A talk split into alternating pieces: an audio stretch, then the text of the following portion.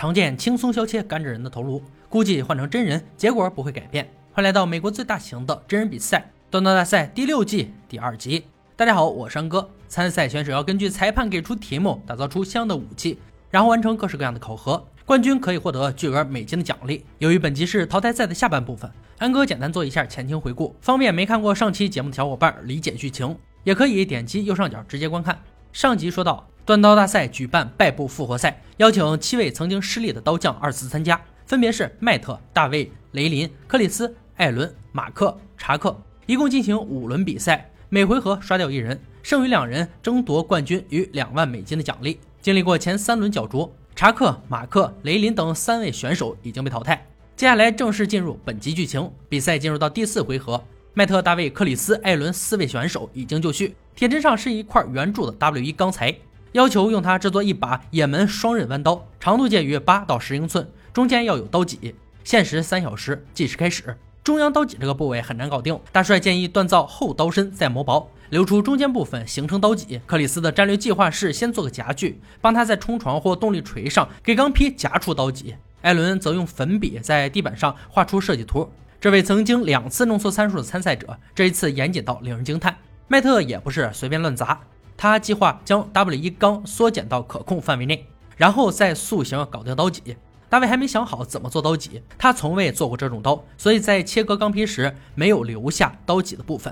一小时转瞬即逝，只有克里斯的刀背出现了刀脊模样，但也仅仅是有一点那个意思而已。想要合格，还得继续打磨。迈特在用动力锤塑形时，注意到钢坯上有条裂痕，当机立断将带有裂痕的五英寸钢坯锯掉，宁可材料少点，也不能出现结构问题。大卫制造刀脊的方法是使用冲床挤压刀边缘，使中间凸起。他此时才意识到切除掉那块钢是多么重要，可惜为时已晚。时间还剩一个小时，克里斯取用回收材料加热后淬火，然后弄断观察横截面的晶粒组织，确认没问题后再给刀进行热处理。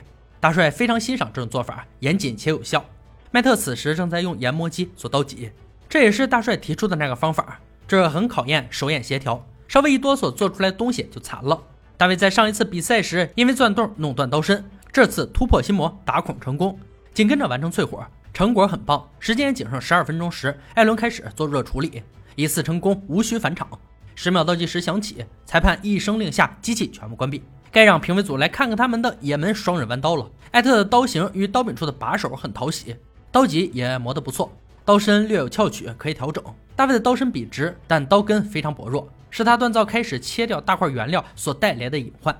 刀脊不明显，需要更多加工。克里斯的刀柄也相当窄，硬料过足导致刀身非常沉重，得大改。艾伦这一次终于成功遵守参数要求，做出了评委们想看到的刀具，只有表面的瑕疵需要继续打磨，做得很好。四把作品的优缺点全部摆在明面，评委组略作考量，得出结论：大卫他刀未能过关斩将，相较于其他选手，他刀不是最精确的，且支持修正的上限不高。走到这里很不容易，但比赛向来残酷，只能遗憾退场。迈特、克里斯与艾伦进入下一回合，是时候给他们的刀安装刀柄，使之成为可以使用的完整武器了。要求只能使用天然材料，还要在刀背上装饰四朵小花。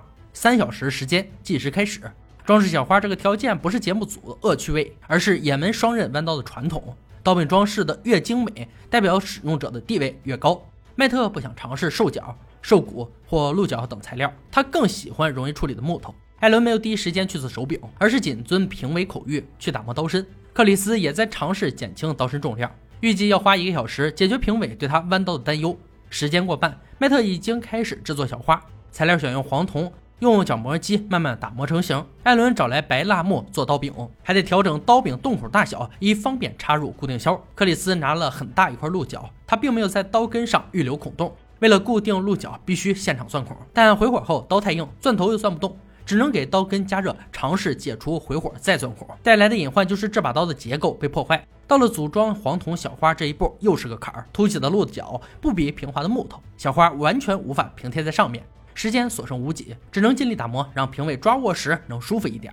十秒倒计时结束，众刀匠停手。首先由大帅进行强度测试，他会全力劈砍动物角来检测武器是否合格。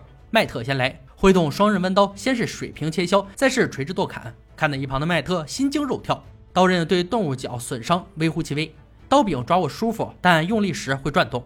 下面是克里斯的作品，刀身较大，挥舞起来更加有力，水平切甚至剁掉一小角，但刀柄握起来非常硌手，还会给手腕带来很大压力。艾伦最后一位，小弯刀扛住了大帅的暴力测试，刀刃也熬过了角度摧残，整把刀没有出现任何变形，干得漂亮。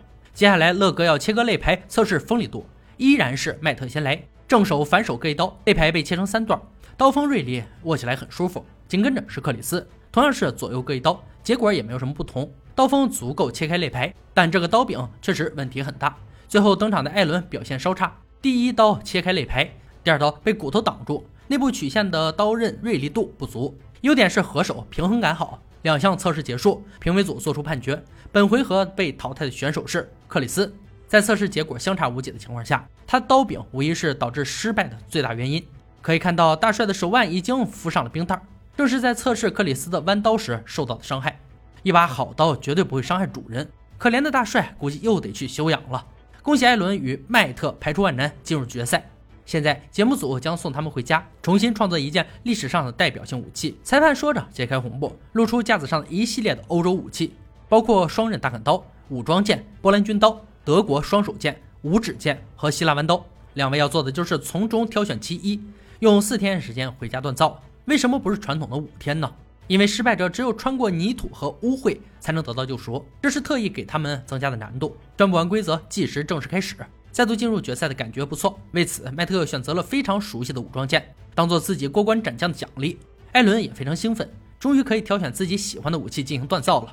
他选择的是希腊弯刀，这种以性能著称的刀具几乎能做任何事，非常适合在决赛中击败对手。第二天，麦特开始研磨剑槽。他锻造的剑身很薄，得加倍小心。但看过他打磨刀脊的表现后，安哥对此并不是很担心。艾伦这边在打磨时发现应力破裂，这可不是什么好消息，只能重新开始。麦特完成淬火后，开始制作护手，用的是热压法，利用热和压力将钢锻造到合适形状的手法，过程很顺利，表现的胜券在握。艾伦于第四天给新刀加装护指，两万美金就靠这把刀了。四天时间结束，两位选手返回赛场。看到对手选择的武器都倍感压力，当然谁更强得通过测试来决定。首先要进行的是杀戮测试，乐哥立刻面露微笑向前一步，他要用折磨死猪的方式来进行检测。迈特的武装剑先上，其实每次看乐哥测试都是种享受，矫健的身法配合锋利的武器，面前的猪尸被看得面目全非，直接断开，剑刃锋利，均衡感极佳。下面是艾伦的希腊弯刀。乐哥娴熟的刀法充分发挥出这把刀的最大威力，满目苍夷的蛛尸最后被一刀腰斩，这绝对是把非常锋利的刀，平衡感很棒，挥起来赏心悦目。乐哥表演完毕，大帅搓二手上场，接下来是砍酒桶的强度测试，光能杀戮哪行，还得经得住摧残。